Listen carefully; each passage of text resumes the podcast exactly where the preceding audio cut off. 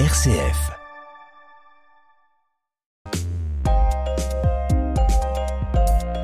Alors avant toute chose, Bernard, hein, s'agissant de la première émission de Juste Ciel de cette année 2023, les Trublions du Ciel vous souhaitent à toutes et à tous une bonne et heureuse année. Et ainsi qu'une bonne santé, bien sûr.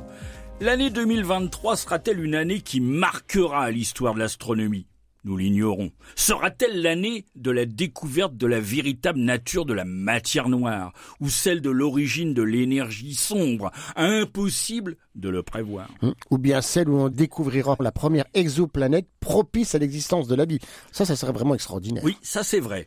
L'histoire de l'astronomie est marquée par des années charnières, des années où des découvertes essentielles ont permis le progrès de l'astronomie. Et si tu nous en citais quelques-unes Eh ben pourquoi pas, tiens, pour commencer l'année. Tiens, une année exceptionnelle importante dans l'histoire de l'astronomie a eu lieu, voici justement exactement 480 ans, l'année 1543. C'est l'année où l'ouvrage du polonais Nicolas Copernic, le De Revolutionibus, un Orbium Celestium, paraît enfin à Nuremberg. Et c'est le livre où il expose sa théorie héliocentrique. Eh oui, ce qui fait la véritable nouveauté de la révolution copernicienne, c'est qu'il place le Soleil au centre de son système et fait tourner la Terre à la fois sur elle-même et autour du Soleil.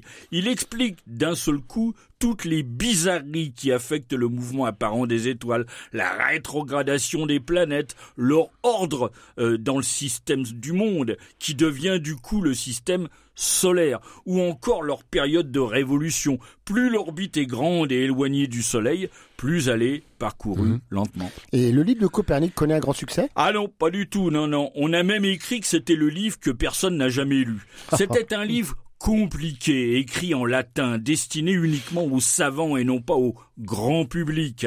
Il faudra des décennies avant que les idées de Copernic se répandent. Mais elles vont avoir un avocat ardent, un ardent défenseur, en la personne de l'italien Galilée. Ah oui. Euh, ce qui nous amène justement, Joël, à la seconde grande année de l'histoire de l'astronomie, l'année 1610. Et l'emploi de la première lunette astronomique? Eh oui, Joël, la lunette d'approche était apparue aux Pays-Bas à la fin du XVIe siècle, mais la naissance de l'astronomie moderne apparaît avec la publication par Galilée en 1610 d'un court traité, Le Messager des étoiles. Cet ouvrage a vraiment changé le cours de l'astronomie. et, et pourquoi et de quelle façon?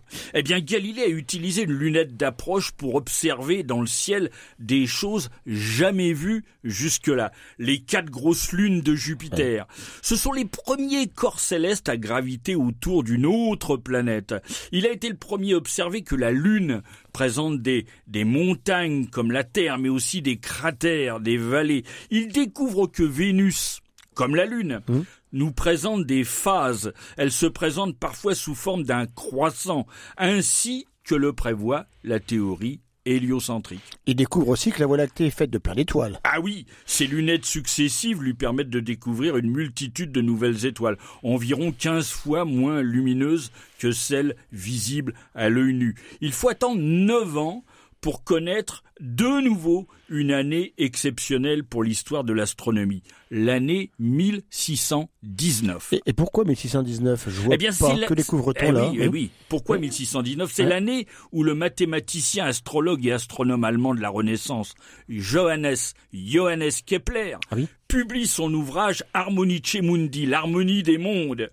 La troisième et dernière de ces fameuses lois, celles qui décrivent le mouvement des planètes. Il y explique que le carré de la période de révolution d'une planète est proportionnel au cube de sa distance au Soleil. Et que disaient les deux premières fois? Les deux- premières, lo- les- premières lois, pardon eh bien, il les premières lois disaient que les planètes décrivent autour du Soleil des ellipses dont le Soleil occupe l'un des foyers et que pour accomplir Mhm. leur mouvement, elles balaient en des temps égaux des aires de surface égale. Eh ben, je suis pas sûr qu'on ait tout compris.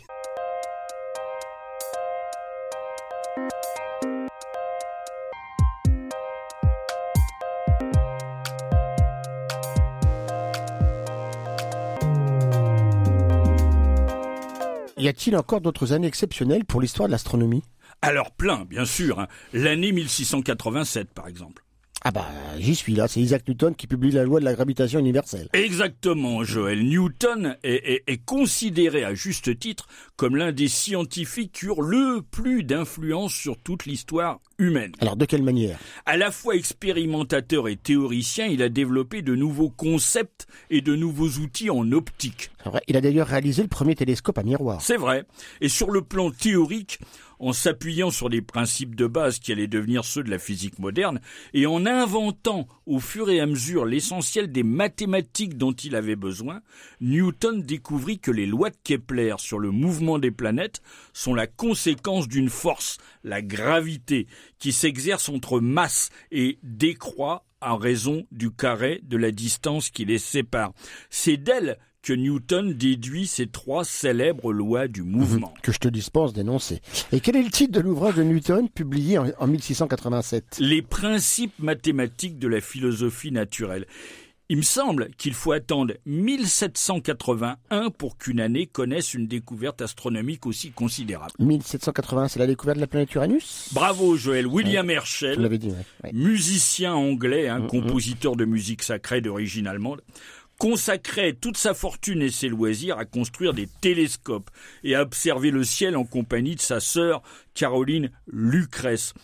Au mois de mars 1781, il crut découvrir une nouvelle comète et il suivit son mouvement avec précision avant qu'on s'aperçoive qu'il avait découvert une nouvelle planète géante gazeuse gravitant 19 fois plus loin du Soleil que ne l'est la Terre. Et on n'avait découvert aucune planète avant Uranus? Non, parce que toutes les planètes connues jusque-là étaient des objets célestes visibles à Oui, l'œil nu depuis l'Antiquité, et personne n'avait même jamais imaginé qu'il pouvait en exister d'autres. et, et plus tard, Herschel fait aussi le premier à imaginer l'univers rempli d'autres galaxies. Oui, avant, avant malheureusement de renoncer à cette idée qu'il jugea trop audacieuse.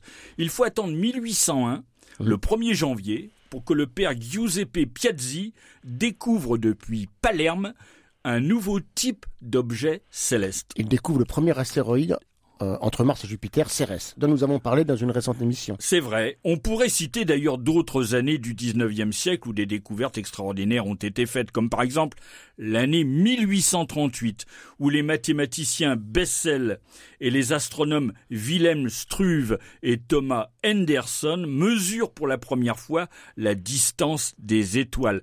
Bessel mesure la distance de l'étoile 61 de la constellation du Cygne à plus de 10 années-lumière. Struve et Henderson calculent les distances de Vega à plus de 25 années-lumière et bien sûr celle de l'étoile la plus proche du Soleil. Mais l'année 1846, elle aussi, va entrer dans l'histoire de l'astronomie. Eh oui, le Verrier découvre la planète Neptune sans avoir jamais observé le ciel, uniquement par le calcul. Mais c'était un type au caractère détestable, je crois. Oui, ça c'est vrai, oui, oui. Cette découverte fut saluée comme le triomphe de la mécanique céleste et François Arago a pu affirmer que Le Verrier avait découvert la planète avec la pointe de sa plume. Et au 19e siècle, y a-t-il euh, d'autres découvertes remarquables? Alors oui, beaucoup. Par exemple, en 1868, en analysant la lumière du Soleil, l'astronome français Jules Janssen et son confrère britannique Norman Lockyer découvrent un nouveau gaz incolore, inodore, non toxique, inerte, mais qui constitue quand même pas moins du quart de la matière visible dans l'univers. C'est l'hélium.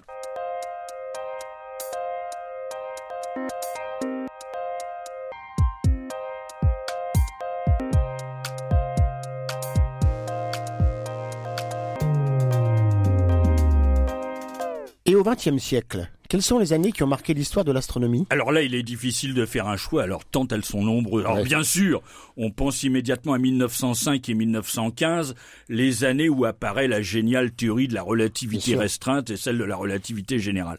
Cette dernière constitue une vision totalement novatrice de la gravitation et elle va être l'outil euh, indispensable à l'émergence d'une nouvelle branche de l'astronomie, la cosmologie.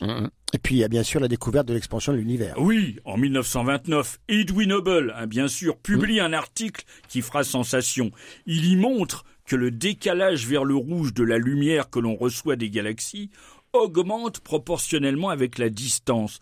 Plus une galaxie est éloignée, plus elle semble nous fuir rapidement. Tout semble montrer que l'univers est en proie à une expansion. Ce résultat extraordinaire confirme d'ailleurs les prédictions théoriques faites dès 1922 euh, sur l'expansion de l'espace-temps par le russe Alexander Friedman. Ah qui s'appuyait lui sur la relativité générale d'Albert Einstein.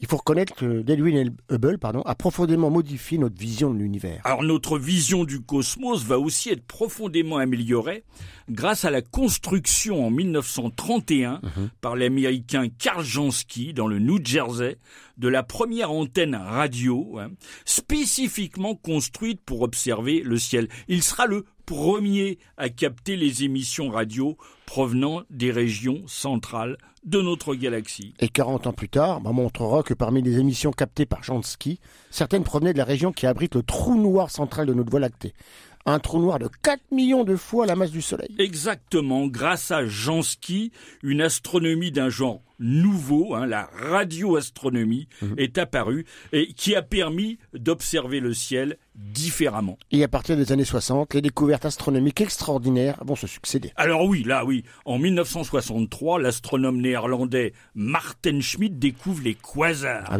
Ce sont les objets les plus brillants, les plus lumineux de tout l'univers observable. Les astronomes pensent aujourd'hui qu'il s'agit de trous noirs supermassifs qui occupent le centre de noyaux actifs de galaxies, où d'énormes quantités de matière libèrent des quantités phénoménales d'énergie avant d'être engloutis à tout jamais. Et puis il y a eu la découverte des pulsars. Ah oui, quatre ans plus tard, en 1967, par la jeune doctorante irlandaise Jocelyn Bell.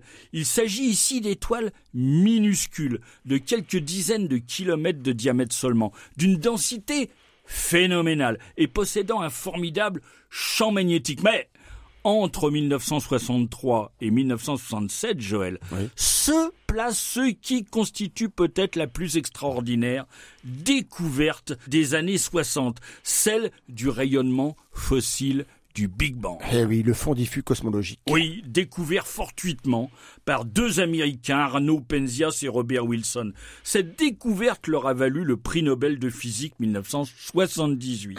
Et puis il y a eu aussi la découverte de la première planète extrasolaire, une planète géante, gravitant quatre jours autour d'une autre étoile, Pégase 51b. Eh oui, oui, Joël, en 1995, cette découverte va elle aussi hmm. rapporter le prix Nobel de physique à deux astronomes suisses, Michel Mayor et Didier Queloz. Aujourd'hui, on dénombre plus de 5000 de ces exoplanètes. Et sans oublier l'année où on a détecté pour la première fois les fameuses ondes gravitationnelles prévues par Einstein. Le 14 septembre 2015. On le voit.